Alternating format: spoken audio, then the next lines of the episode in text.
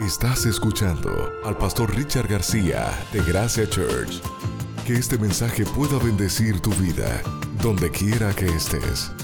Espera cada lunes un nuevo episodio.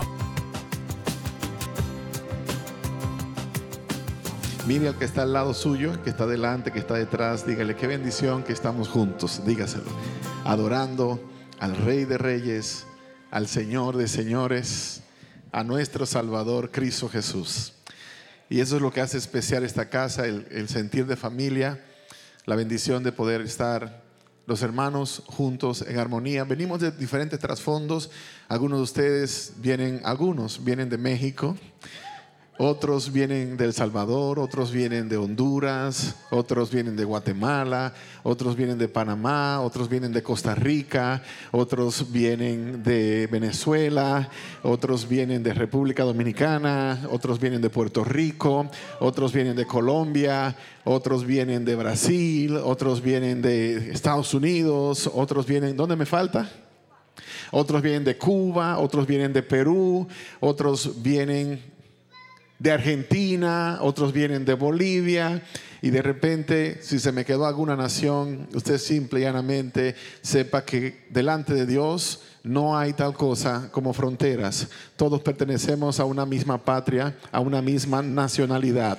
Somos de Cristo Jesús. Y eso es lo que me hace disfrutar esta iglesia Ah, la tendencia nuestra es que voy a una iglesia donde el pastor de mi iglesia sea de mi país, porque me siento cómodo, porque me recuerda mi tierra, porque muchos elementos que se conectan. Y cuando Dios me mandó a pastorear en Texas, lo menos que encontraría era gente de mi país. Entonces me pregunté por qué razón me toca estar en una congregación tan diferente a mi cultura. Y lo que el Señor me fue ministrando con los años es que mientras yo viajaba por México, por Centroamérica, por Suramérica, me estaba permitiendo conocer que realmente delante de Dios no hay tal cosa. Y es algo que los latinos necesitamos aprender. Acá en Estados Unidos, una de las cosas que admiro de la cultura acá es que si tú eres norteamericano, que vienes de Inglaterra, eres norteamericano. Si vienes de Suiza, eres norteamericano. Si eres de Alemania, eres norteamericano. Nosotros los latinos somos los más divididos, porque dejamos muchas veces que el nombre de la nación se convierta en el problema. No es que yo soy de tal país y tú eres del otro y tú eres del otro. Y en la nación, súper divididos porque cada uno empuja para su ranchito. Por eso no somos fuertes como nación. Somos la quinta nación más grande del mundo, los hispanos en Estados Unidos. El quinto país hispano más grande del mundo. Pero como no estamos unidos, somos débiles. Por eso nos estereotipan, nos proyectan en la misma proporción en la que nosotros lo hacemos. Y eso es lo que el Evangelio hace especial que nos une. Y que en un solo lugar puede haber gente de toda nación, tribu, lengua, pueblo, de diferentes iglesias, y todos adorando de la misma manera y bajo el mismo lema. Lo que importa no es de dónde yo vengo, sino a donde Dios me trajo. Ahora soy parte de un reino superior al que yo representaba. Antes mi bandera era la cosa más grande. Ahora lo más importante es como Pablo presenta, soy ciudadano del reino de Dios. Tengo la ciudadanía más importante que jamás un ser humano pudo haber deseado, la patria celestial. Así que celébrelo porque ya no se trata de ¿De dónde vengo? No sé cuántos recuerdan ese corito que cantaban, que yo no lo voy a cantar, que no importa de dónde tú vengas, si detrás del Calvario tú estás, si tu corazón es como el mío, dame la mano y mi hermano serás. Eso es evangelio. Vamos al libro de Génesis capítulo 1, versículo 1 en adelante. Esto dice la palabra, Génesis capítulo 1, verso 1. En el principio creó Dios los cielos y la tierra. Y la tierra estaba desordenada y vacía. Y las tinieblas estaban sobre la faz del abismo y el Espíritu de Dios se movía sobre la faz de las aguas. Y dijo Dios, sea la luz. Y fue la luz. Padre, gracias por darnos esta bendición tan grande de poder reunirnos como familia para estudiar tu palabra, para alabar tu nombre, para buscar el rema, el, esa palabra para nosotros hoy. Por favor, que nada nos pueda robar esa oportunidad tan especial. Que nada nos pueda robar ese privilegio tan grande de irnos de este lugar sabiendo que hemos estado delante de la presencia de nuestro Dios. En el nombre de Jesús, te lo ruego. Amén, Señor. Amén. Algunos de ustedes han estado en la parte de, del proceso de Dios donde a lo mejor todavía tienen preguntas, a lo mejor todavía tienen inquietudes, a lo mejor están batallando con algunas situaciones y estamos tocando una serie que es un poco compleja. Hablaba con mi esposa ayer y hablaba con unos amigos y les decía, es, me siento retado, retado a otro nivel porque hay cosas en lo que estamos hablando que para mí mismo son nueva revelación de parte de Dios. Hemos, hablamos la semana pasada acerca de ese momento cuando Jesús dijo, sea la luz. Y todavía sigue siendo una de las preguntas que Dios no ha dado revelación absoluta. Hay cosas secretas que dice Deuteronomio 29, 29 le pertenecen a Dios. Hay otras que han sido reveladas y son para nosotros. Pero a veces entramos en la crisis de que queremos la revelación absoluta. Pero es que yo quiero que, Dios me, me, revele todo lo que hay contenido acá. Sí, pero si puedes llevar lo que ya te reveló. Si puedes cargar con lo que ya te dio. Porque si no, no te puede dar más. Porque si acaso puedes llevar lo que te dio, entonces no vas a poder recibir más. Ahora, ¿para qué recibes? ¿Por qué recibes? ¿Cuál es el propósito por el cual Dios te está confiando y Dios te está dando? ¿Cuál es ese propósito? Entonces es la respuesta que tú le vas a dar a Dios. Porque si yo solo recibo y recibo y recibo, voy a ser un estanque donde el agua se descompone, se pudre, se daña entonces Dios no me va a dar más. Usted ha tenido la oportunidad, de, no sé cuántos de ustedes, bueno, algunos de ustedes ni siquiera pueden conectarse tanto con esa parte porque no la vivieron, nuestros hijos no la vivieron. En mi casa, para bañarnos, teníamos un tanque. Se esperaba la lluvia para que el agua del tanque se llenara. ¿Cuántos tuvieron esa bendición en sus casas que tenían que bañarse con el agua del tanque? Unos cuantos acá. Bien, el agua del tanque estaba como el tanque, estancada. Ahí estaba. Y comenzaba una temporada donde veíamos muchos animalitos nadando, que pensábamos que eran peces que iban a crecer y no sabíamos que eran las larvas de los mosquitos que eran depositados allí. Y cuando nos bañábamos teníamos que bañarnos aún con las larvas, teníamos que tomar del agua estancada y echarla. Y tú ibas a ir para la iglesia en aquel entonces yo era monaguillo, o ibas a ir para la escuela y te bañabas del tanque de agua, que era muy a menudo el lugar de donde te bañabas. El agua estancada apesta, así que no había sentido en bañarse con agua estancada. ¿Por qué? Apestaba. Y eso pasa cuando el Evangelio se deposita en mí y yo no hago nada con el Evangelio. Comienza a apestar. Y ya no es una bendición porque se dañó se descompuso. ¿Te das cuenta por qué es que Dios insiste que vayas y le cuentes a alguien más de lo que Él hace en tu vida? Porque si tú cuentas, fluyes y entonces no se descompone entonces no se daña, no se pudre. Pero si tú eres como el mar muerto, que solo recibe, recibe, gracias a Dios que hasta el mar muerto está dando, da minerales y da otras cosas que de alguna manera antes la gente no pensaba que se podía sacar de allí. Pero es la parte de nosotros como cristianos necesitamos decidir en qué posición vamos a estar. Cuando hablamos de creación, y esto es un paréntesis a lo que será el cierre de esta serie el próximo sábado, cuando hablamos de creación, entramos en un reto aún con las personas que están a nuestro alrededor. Mucha gente no cree que Dios es el creador. Muchos cristianos creen que a lo mejor Dios sí creó, pero entran en la posición de un Dios desconectado. Algunos de ustedes recuerdan la posición de Voltaire, el famoso filósofo, ah, escritor, autor de un montón de teorías medias raras en Francia y en otras partes. Voltaire, o como algunos le llaman Voltaire, fue uno de los que golpeó más duro el tema de la fe en su generación. Hablaba con mi hijo Gabriel esta semana y estábamos hablando acerca de la influencia de este hombre, juntamente con otros, pero el punto de él, porque se hizo famoso, fue el, famoso deísmo, el Dios que creó, pero que no tiene relación con la creación. Dios creó, pero no se relaciona con su, con su, criatura, como el relojero que hizo el reloj, le dio cuerda y lo dejó por su cuenta. Y usted dirá, bueno, pues yo no creo una cosa así. Yo nunca creería que Dios es de esa manera, pero muchas veces vivimos como si fuese así como si Dios nos creó y ya no tiene ninguna relación con nosotros. Dios te creó, pero a Dios no le importa lo que te está pasando. Dios te creó, pero si estás pasando el Niágara en bicicleta, a Dios no le interesa eso. Dios te creó, pero si estás pasando por la experiencia más amarga de tu vida, a Dios no le importa porque Él es un Dios impersonal, un Dios que se distanció y que jamás se interesó en tener una relación cercana con los seres humanos. Una de las más grandes mentiras que el diablo ha contado y que sigue surtiendo efecto, aún en los que dicen que creen en Dios.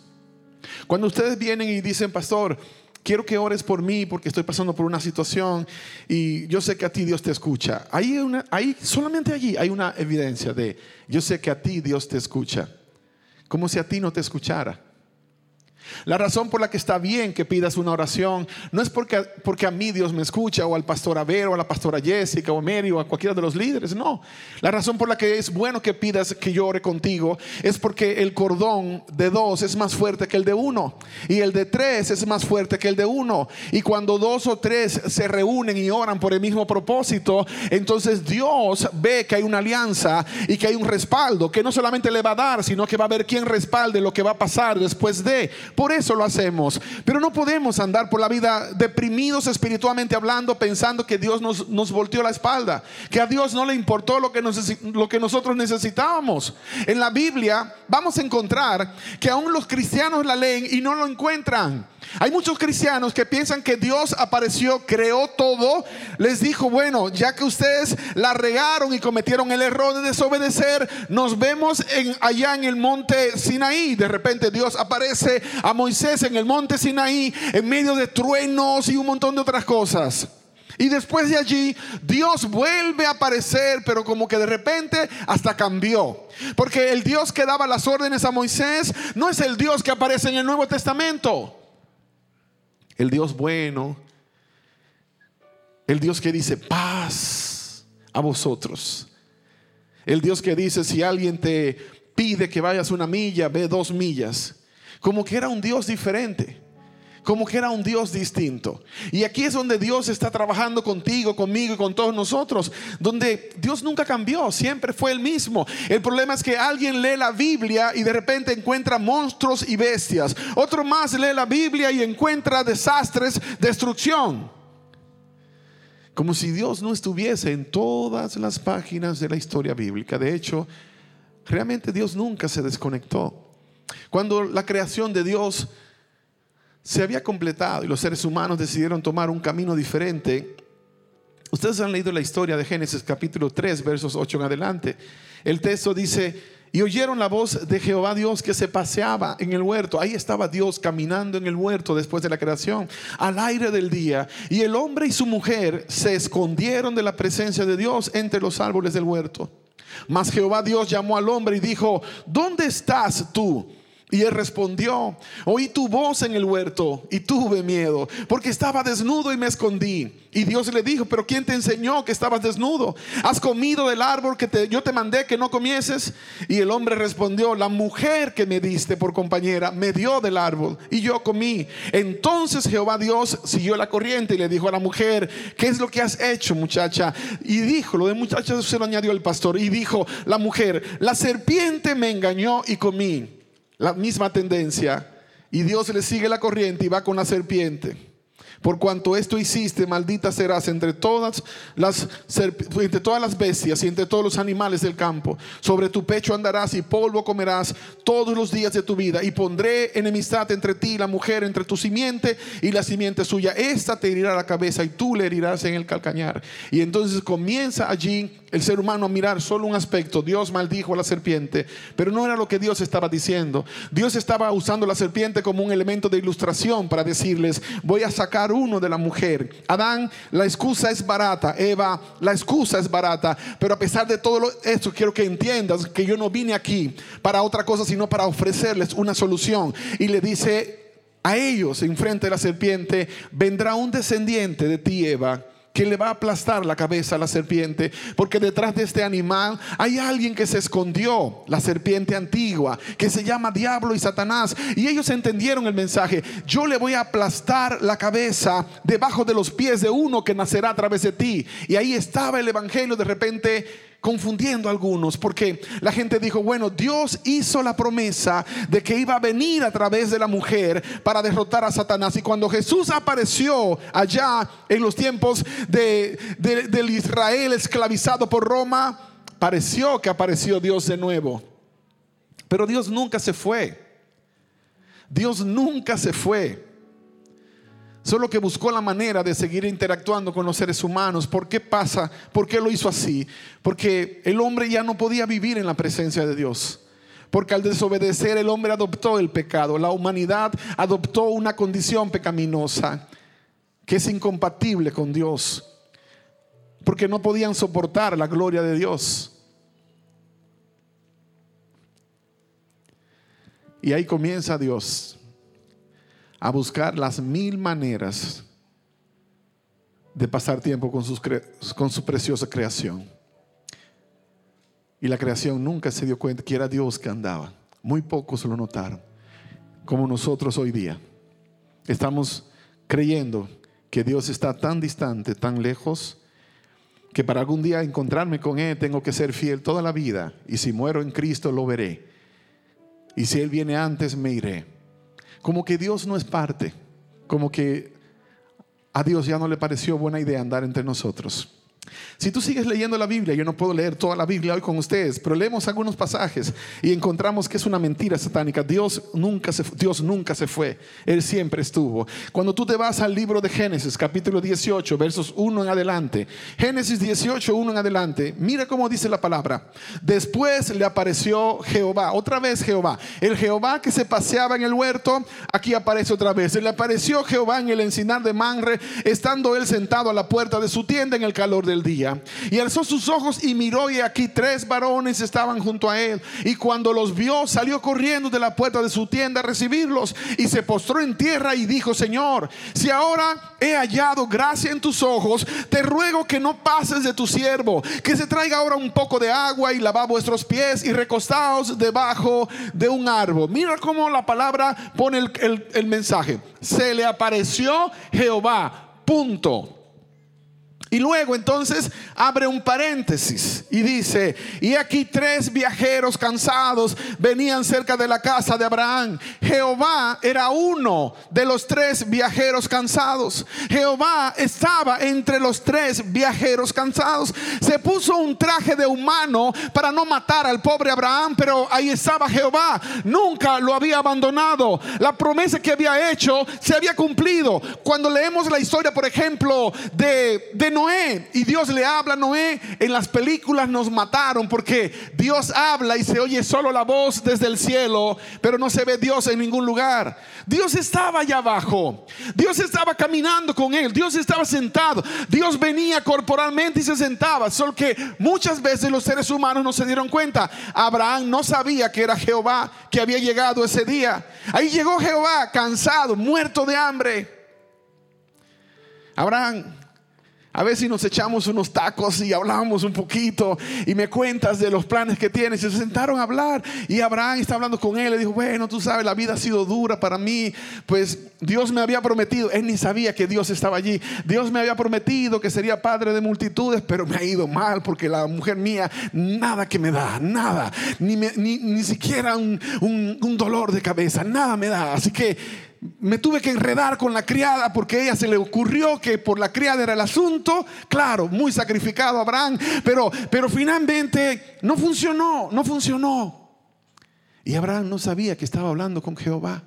Y entonces Jehová, de repente, ustedes lean la historia completa, eso es tarea para esta semana. Jehová le dice, sabes, ah, no te preocupes, tu esposa Sara va a quedar embarazada no sé, esta noche van a hacer la celebración ustedes, eh, la celebración del aniversario, creo que soy, eso me lo invento yo, creo que soy el aniversario, pero imagino que va a haber celebración, el vinito que Sara pues ahí te preparó puro, así que celebren grande. Y Abraham decía, pero mi muchacha tiene 90 años, nos juntamos para orar, ¿qué voy a, a sentarme a los 90? ¿Qué voy a andar haciendo? Así que el Señor le dice, en nueve meses ella va a tener un bebé en sus brazos.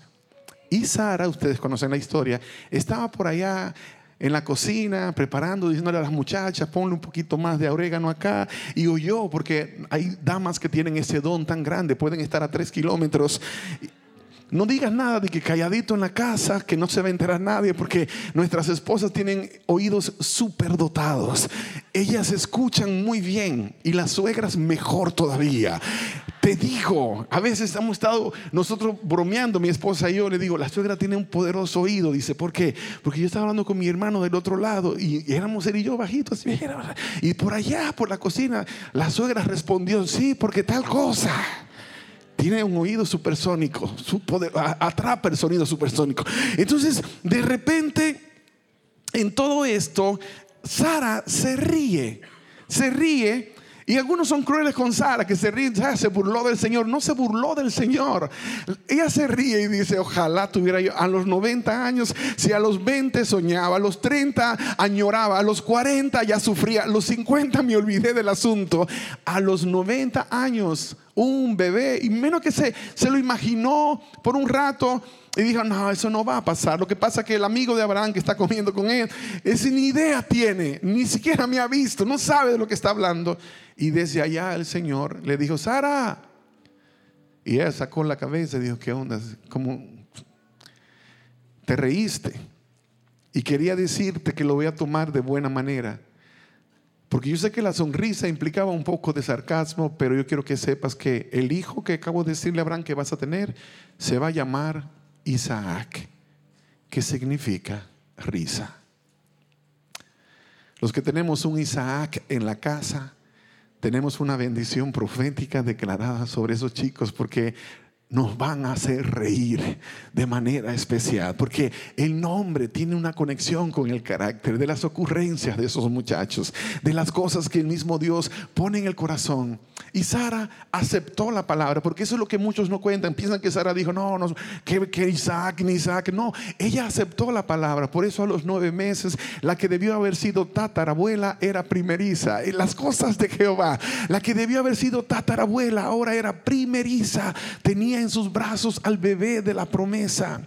Dios caminando con los seres humanos, haciendo cosas imposibles posibles. Y si sigue leyendo la historia, dice que luego Abraham se fue con Jehová y Jehová se le, le dijo a Abraham y Abraham se le acercó a Jehová, lo que dice el texto claramente, que Jehová estaba corporalmente con ellos.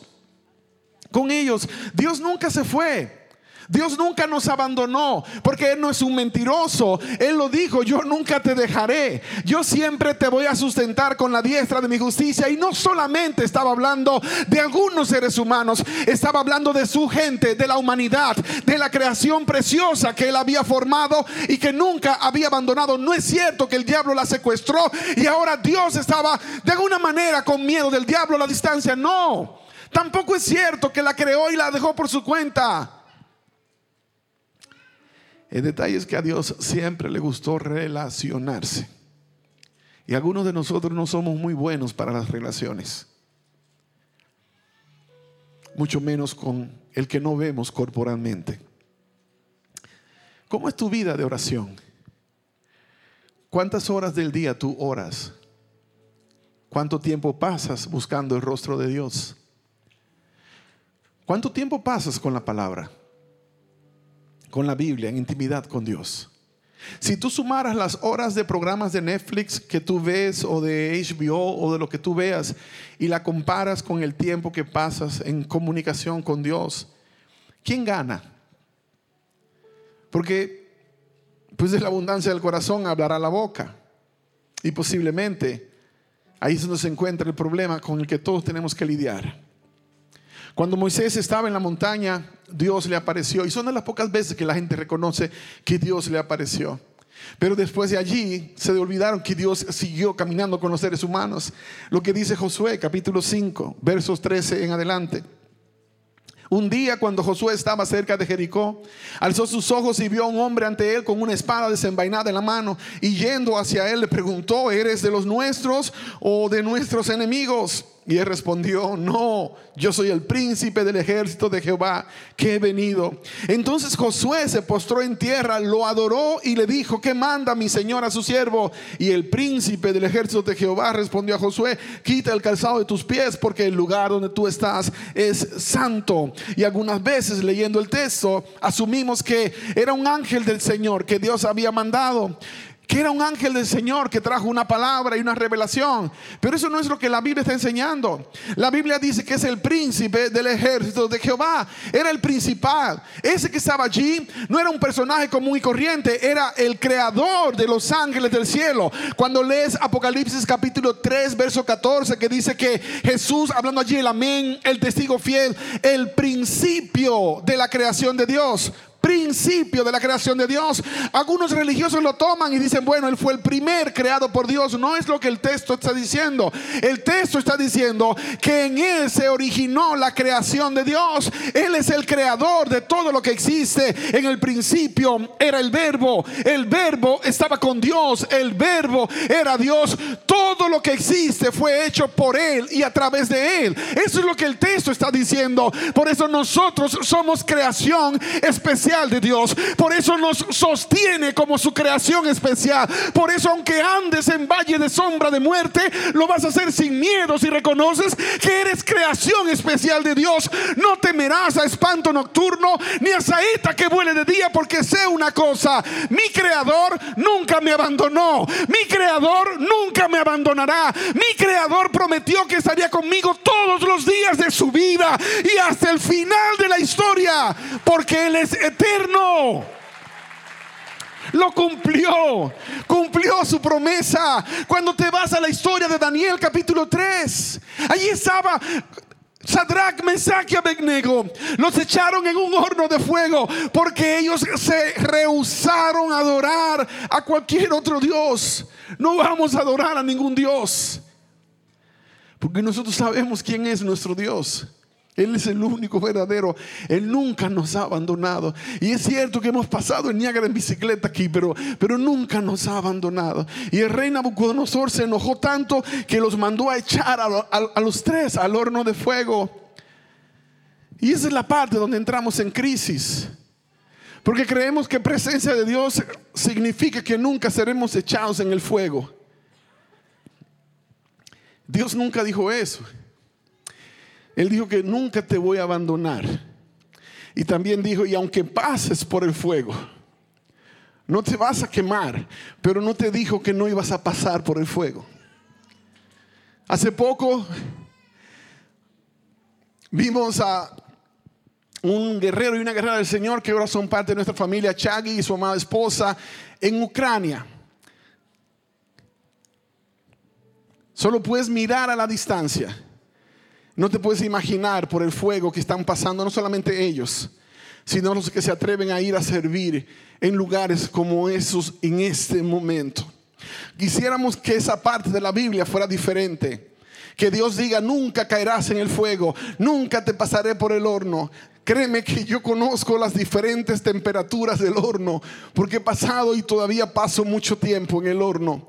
Porque el oro se purifica solamente con fuego. Si tú quieres ser oro puro, tienes que estar dispuesto a que Dios te procese a través del fuego. Sadrach, Mesach y Abednego estaban en el horno de fuego. Los que los, los echaron murieron. Los que estaban afuera no entendieron porque de repente comenzó a haber movimiento dentro del horno era algo espectacular. Tres fueron echados, pero hay cuatro que están caminando dentro del horno de fuego. Y el rey Nabucodonosor gritó y dijo, un momento, por favor, que alguien me explique. Yo mandé a echar tres en el horno, pero ahora veo que hay cuatro. ¿Qué está pasando acá? Y entonces llamó Sadrach, Mesach, Abednego siervos del Altísimo Dios, salgan. Y salieron. Y cuando salieron, literalmente parecía que habían estado en el spa agarrando un bronceado. Salieron y ni siquiera un cabello se les quemó. A mí no se me hubiese quemado tampoco.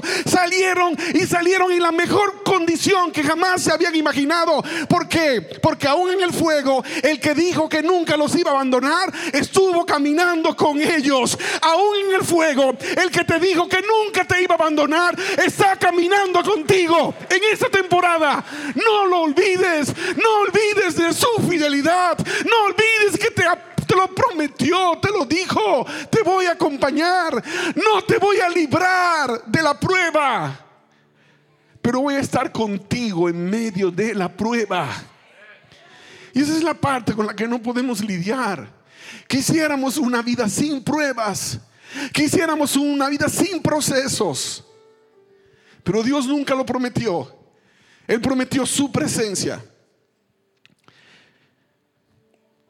Para que muchas cosas que Dios tiene planificadas para ti puedan tener éxito.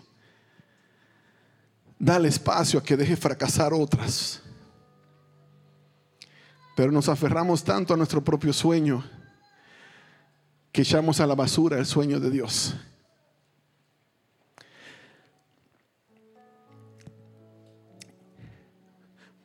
Voy a terminar leyendo 2 Corintios 3, 18.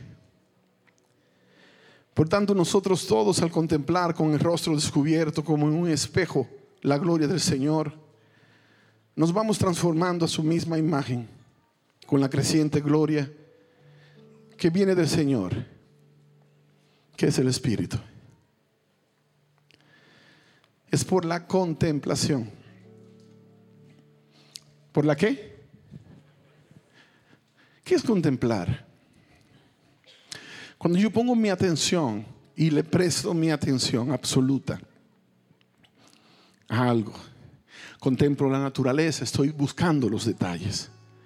Cuando yo tengo la intención de hacer lo mismo con Dios, de contemplarle, no solamente es, oh, mira, por allá va Dios. No, yo quiero conocer, yo quiero saber qué hay en su corazón. La mejor manera de conocer a la gente es cuando comemos juntos, cuando pasamos tiempo juntos. Ser intencional en sentarte con la gente, en que puedan comer juntos, en que puedan pasar tiempo juntos, conociendo el corazón. Hace que haya el efecto de la contemplación, comienzas a conocer lo más íntimo de esa persona y de alguna manera también te va transformando a ti. Porque eso es lo espectacular. ¿Ustedes se acuerdan del refrán ese que decía que el que anda con cojo al año cojea? ¿O solamente lo decían en, mi país? Sí, lo escucharon alguna vez. Y usted se imaginaba un cojo con otro cojo y un año después dos cojos andando. ¿Por qué? Yo preguntaba, ¿quién dijo? Eso es una mentira, eso no, ¿cómo va a pasar? Pero tiene una gran verdad. Porque si tú andas mucho tiempo con una persona, las cosas de esa persona te van a impactar. Y un día te vas a encontrar hasta pensando un poco como piensa la persona. Ah, te vas a encontrar literalmente a veces hablando en el lenguaje que habla la persona. Y Jesús lo demostró cuando estuvo en la tierra. ¿Se acuerdan cuando los discípulos de Jesús andaban con él? ¿Se acuerdan cuando Pedro estaba en Hexemaní? Bueno, estaba en el patio del sumo sacerdote cuando a Jesús lo estaban juzgando y, y le dijeron a Pedro por tercera vez, tú eres un seguidor de Jesús porque tu habla te delata. Y Pedro comenzó a maldecir y a decir malas palabras comenzó a decir cara de ajo, comenzó a decir todas esas otras cosas. Para que nadie supiera que él era un seguidor de Jesús. Porque Jesús no hablaría de esa manera. Porque Jesús no diría esas palabras. ¿Sabes cuando te das cuenta que tú y Jesús se han distanciado un poco, un pocote? Cuando dices esas palabras que nunca debiste haber dicho, que sabes que van a dañar y cuando haces esas cosas con la intención de dañar.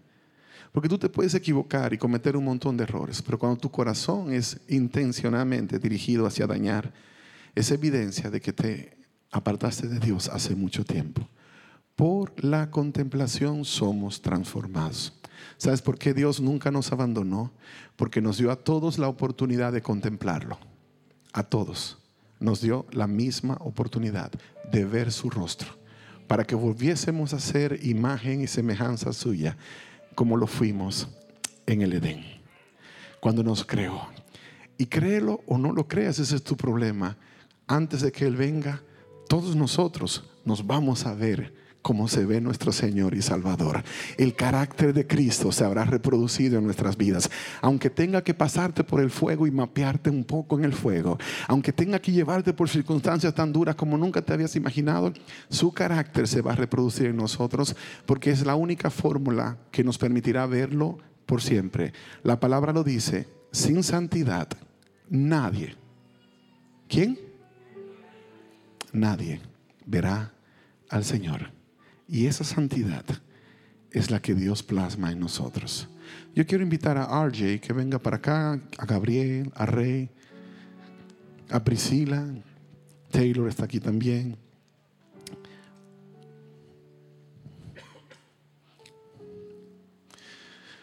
Los demás, yo sé que van a seguir las mismas pisadas.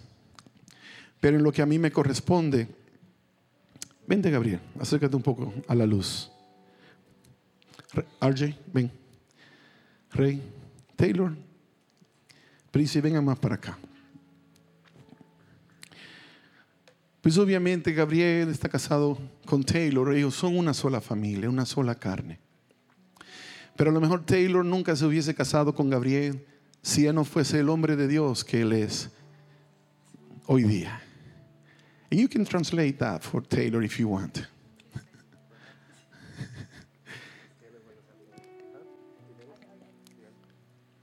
Pero la razón por la que Él es un hombre de Dios es porque intencionalmente quisimos que le sirviera a Dios desde pequeño. La razón por la que RJ es un hombre de Dios y puede ser una bendición para su esposa Esther es porque fuimos intencionales en que él fuese ese hombre de Dios desde que era pequeño. Y me regreso un poco al caso de Gabriel, la razón por la que él se casó con Taylor es porque los padres de Taylor fueron intencionales en enseñarle a amar a Dios. Because your family, they were intentional in teaching you about Jesus and guiding you through the process. So he found you and he realized that you were that person he was searching for. And the same thing happened with him. Prissy, ella es mi sobrina pero es mi hija espiritual y, casi es 50% de su papá y 50% mío en la paternidad, 100% de David. Y es bueno que tú no te olvides de eso. ¿Cuántos años tú tenías cuando yo te bauticé en, en Rhode Island? Como ocho años. Ella fue el instrumento para que el Evangelio llegara a su casa, pero luego mi hermano fue intencional en disciplinarla Gracias a Dios que ya no está tocando la trompeta, porque hasta eso la ponía a tocar trompeta, saxofón. Ella es una banda sola, una orquesta andante. Pero sus padres fueron intencionales en que eso sucediera. Fueron intencionales. Rey es el más calladito que ustedes ven, pero ese quema por debajo, ese tiene bastante fuego. Él es un cerebro brillante. Para mí, es una bendición que todavía no se ha casado porque lo tengo más tiempo conmigo. Yo sé que después que se case irá el mismo proceso de que lo dejamos ir. Y siento en mi corazón que ese es el proceso natural de la vida, pero para él es complejo. Él tiene 21, vas a cumplir 22 este año, en el mes de julio. Pues ojalá que no te cases hasta los 40 para que disfrutes bien esta temporada con papá y con mamá en la casa. Pero de alguna forma yo sé que, Dios sabe cuándo y cuál es el momento. Pero que Él esté con ellos sirviendo en la iglesia, componiendo canciones, dirigiendo todo un programa que bendice.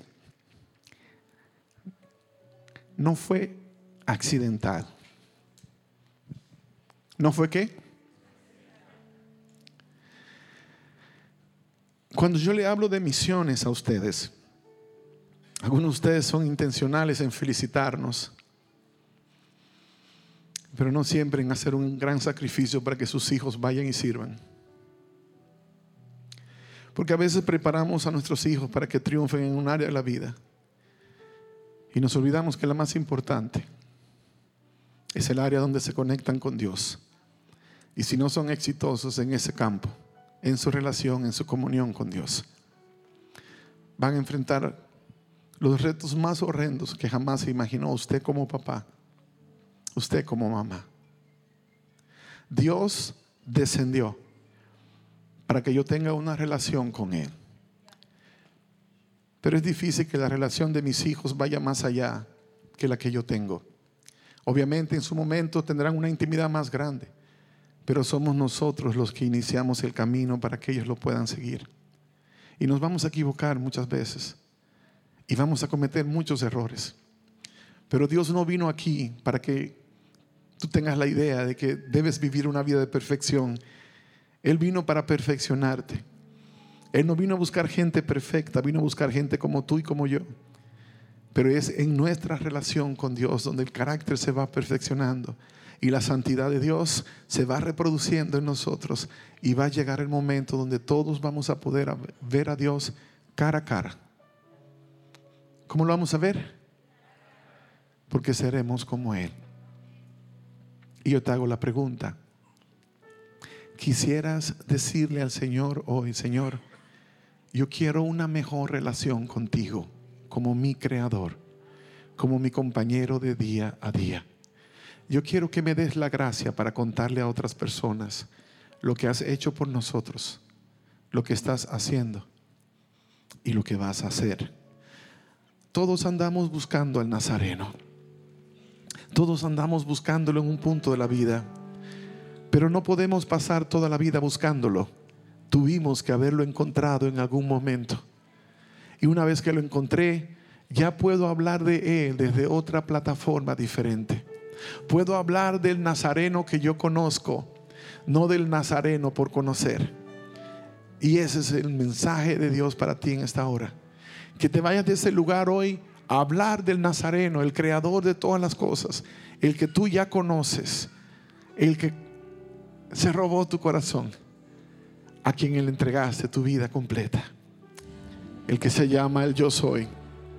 Con solo su palabra Él dijo, sea la luz, y fue la luz. Con solo mencionar su palabra, separó las aguas de las aguas con solo mencionar la palabra, dijo que brote de la tierra hierba, que dé frutos. Su palabra, la palabra del Nazareno, es lo que puede cambiar para siempre tu historia y mi historia.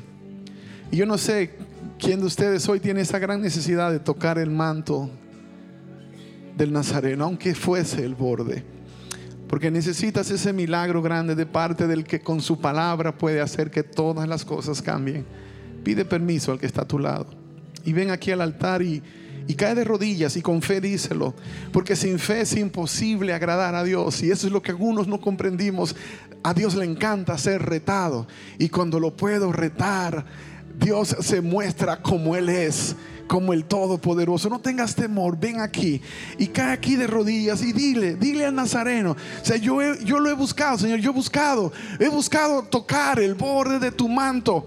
He estado luchando por muchos años. Todo lo que Dios quiere es que tú le des una oportunidad. Yo no sé si es tu matrimonio el que necesita que con la palabra Dios lo pueda restaurar, pero si es tu matrimonio, Él es el mejor de los terapeutas. Sal de tu lugar y ven al altar, porque eso es donde Dios reta Hijo, donde Dios reta a los suyos a que te atrevas a dar un paso de fe. Yo no sé si es tu cuerpo, se te está quebrando. Tú no sabes qué está pasando dentro de ti. Tú no sabes si es una enfermedad. Tú no sabes por qué tu cuerpo ya no reacciona como antes. Es el Nazareno, el que en el principio dijo, sea la luz el que te creó de la nada y que tiene poder para restaurar cada célula de tu cuerpo. Y todo lo que quieres es una oportunidad y nadie más se la puede dar, solamente tú. Yo no sé si estás pasando por una de las batallas financieras más grandes de tu vida, pero Dios es el dueño de todo. El oro y la plata le pertenecen a Dios. Entonces no hay razón para que yo esté en pánico. A lo mejor estás a punto de tomar una decisión que cambiará para siempre la historia de tu familia. Y tú necesitas que Dios te guíe como nunca antes. Atrévete a darle esa oportunidad. Pero es posible que estoy hablando para alguien que tomó una decisión equivocada y piensas que ya no hay manera de corregir. Dios puede corregirlo todo. Lo que necesita que, que tú le des una oportunidad. Una oportunidad.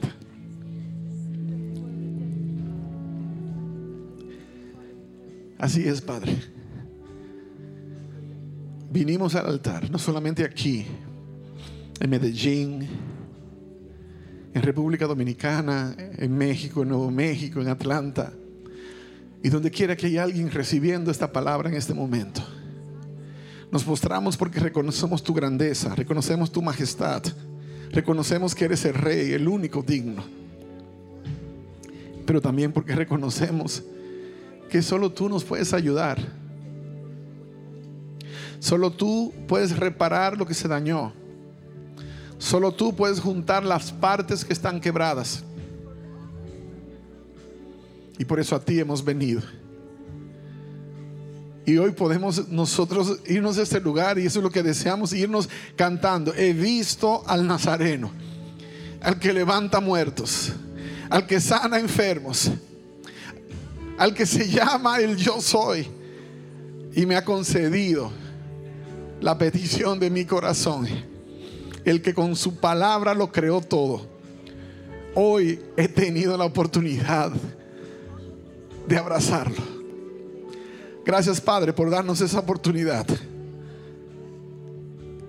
En Jesús. Amén Señor. Gracias por escucharnos. Puedes hacer que esta palabra llegue a otras personas ingresando a gracia.church slash donaciones.